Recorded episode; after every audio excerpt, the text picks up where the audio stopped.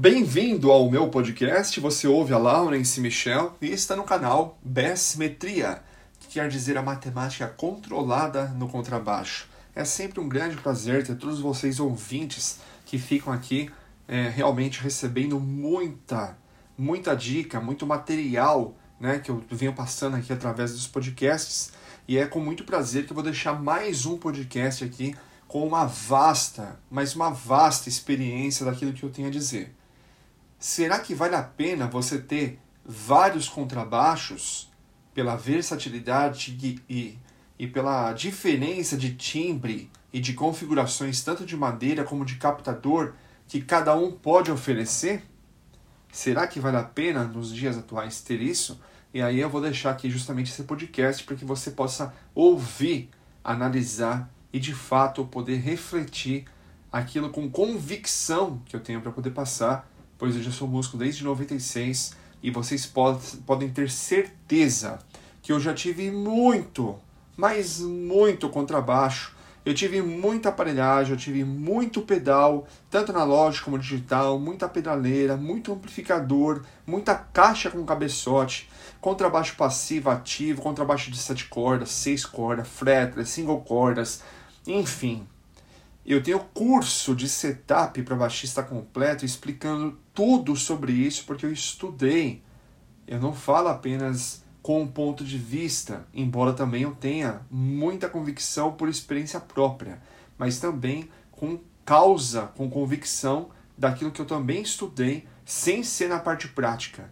Ok? Então vamos lá. Eu me recordo, essa dica vai, vale a pena passar para que você possa escutar e entender aquilo que vale a pena.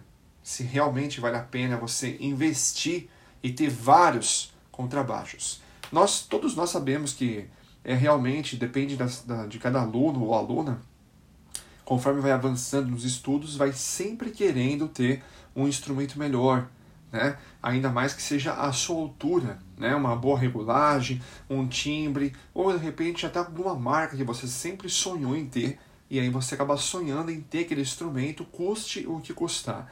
E aí, quando você realmente consegue comprar aquele instrumento, você pode perceber que você, durante algum tempo, você usa ele durante algum tempo e depois você acaba pensando em adquirir outro instrumento. Né? E aqui eu vou contar uma história bem importante para poder sanar essas dúvidas se de fato vale ou não a pena. Então presta atenção e fique comigo até o final que com certeza vai clarear e bastante o ponto de vista que vocês devam ter hoje e o que vocês podem ter amanhã, ok?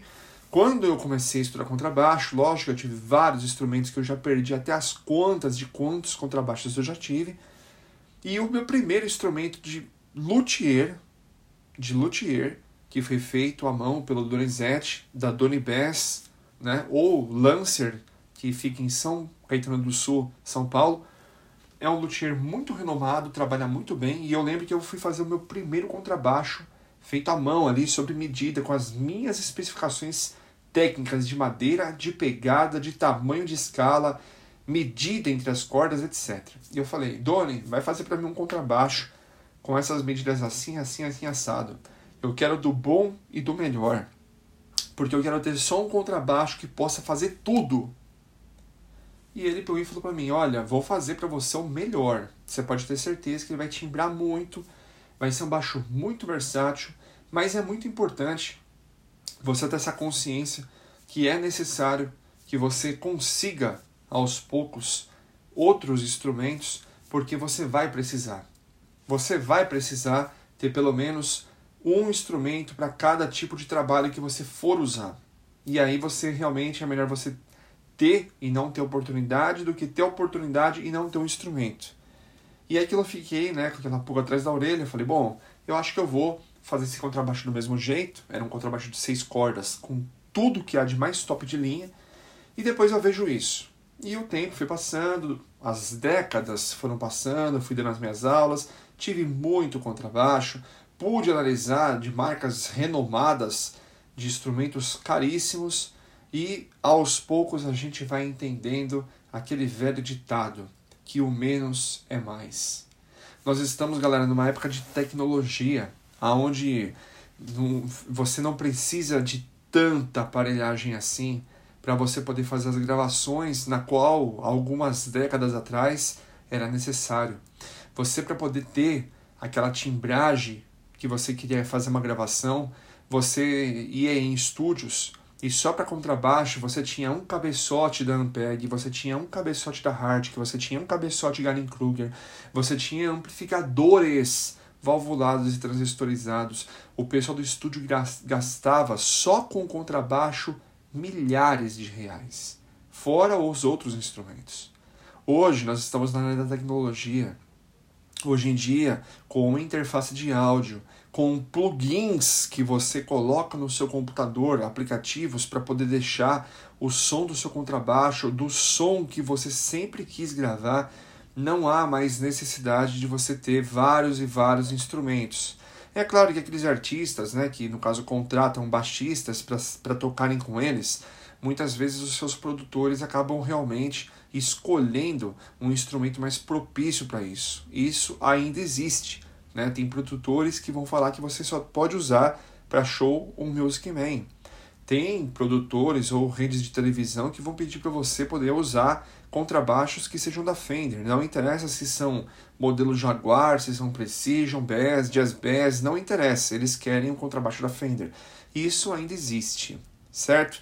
Mas nós estamos falando aqui da condição de você adquirir vários instrumentos, porque algumas pessoas ainda nos tempos atuais falam, vale a pena, porque é um investimento. Você comprar um instrumento desses, por exemplo, uma marca bem renomada e muito tradicional para contrabaixo, são os famosos e renomados Fenders ou mesmo os Music Man. Claro que existem várias outras marcas né, que são bem renomadas, como Fodera, Sadovski, etc. Mas estou falando de marca não de luthier, marca de empresa. Né? Essas duas, para contrabaixo pelo menos, são as mais requisitadas. Sem contar também o que não pode ficar esquecido são os baixos da Yamaha. São milagrosos e de nome muito pesado dentro do mundo dos graves. E aí você fala, bom, então eu vou ter um Yamaha, eu vou ter um Jazz Bass, eu vou ter um Precision Bass e eu vou ter um Music Man. Galera, não compensa. Você vai gastar uma grana, o pessoal vai falar para vocês que vale a pena investir e que essa grana, depois, quando você precisar amanhã depois vender, que você vai vender rápido. Mentira. Mentira. Quando você tiver um instrumento, pode ser ele top de linha, analise o seguinte: quantos que tem aquele instrumento top de linha? Instrumento, não estou falando de 4, 5, 6, 7 mil reais. Estou falando de instrumentos que começam, no mínimo, dependendo do estado, a partir de 12.500, 13 mil reais e que chegam a 35, 40 mil reais. Sem contar os mais caros ainda. Você fala, não existe instrumento desse tipo. Existe. E tem as pessoas que têm. E detalhe, eu já tive um instrumento caríssimo. Caríssimo. E assim, quanto mais você tem um instrumento top de linha desse, o que, que acontece? A realidade do brasileiro é outra. Você não pode levar um instrumento desse para cima e para baixo, porque podem te roubar os lugares que está em alto o mercado negro hoje em dia. Certo? Outra coisa, não pode, não deve ficar usando esse instrumento para cima e para baixo, também levando para estúdios, porque o pessoal também cresce o olho e automaticamente você pode ser roubado. Esses instrumentos são para você, no caso, adquirir e deixar na sua casa. Porém, até está sujeito a você ter um instrumento desse e Deus o livre, alguma pessoa invadir tua casa e roubar, porque já aconteceu. Nós temos exemplos no plural de baixistas que são, inclusive, meio que conhecidos aí no, no ramo da tecnologia, né, do YouTube, e que foram roubados, porque fizeram vídeos expondo os seus instrumentos caros. Eu mesmo coloquei vários e vários instrumentos caros. Resumindo, hoje em dia não vale a pena você ter achando que você gastando dinheiro comprando instrumentos caros, no plural, vários instrumentos, que amanhã depois, se você quiser vender, você vai conseguir. Mentira. Vocês não vão conseguir vender fácil. Vai rolar muito rolo. Aceita troca por bicicleta, aceita troca por violão com captação tal, aceita troca por amplificador e mais contrabaixo tal. Ou seja, dinheiro que é bom na mão de vocês, assim como vocês suaram muitas vezes anos no plural, para conseguir aquele dinheiro, para comprar um instrumento caro daquele, quando você for vender, raramente você vai vender para uma pessoa que tem o um dinheiro nas suas mãos que nem você juntou. A pessoa vai oferecer tudo. Pedais, pedaleira, amplificador, vai dar violão, vai dar teclado, vai dar microfone, o que tiver para poder ter o seu instrumento. Então não compensa. Melhor você ter um instrumento de, de verdade bem legal, que é um instrumento top, um só, para você poder ter as suas condições de ter esse, essa realização de tocar naquilo que você gosta. E talvez um segundo instrumento como uma parte de, de step de carro. Se quebrar alguma corda num show, ou se você chegar uma gravação para poder fazer e você não tem como, é, porque o, o, seu instrumento deu problema, porque pode acontecer na parte elétrica, na escala, etc você tem como ter a gravação do outro instrumento que também seja um instrumento legal. Fora isso, é coisa demais para vocês, né? A não ser que vocês realmente vão usar. Eu cheguei a ter mais de oito contrabaixos, né? Eram jazz bass, eram precision bass, eram fretless, eram de sete cordas, é o de cinco cordas, é um módulo Music Man, é um, enfim, não compensa. Então fica aqui somente uma dica para poder ajudar vocês. De verdade, o intuito do meu vídeo é influenciar de forma positiva. Eu quero somente o bem, o bom para vocês, tá ok? Fico então aqui, aguardo vocês no próximo podcast. Deus abençoe e tudo de bom.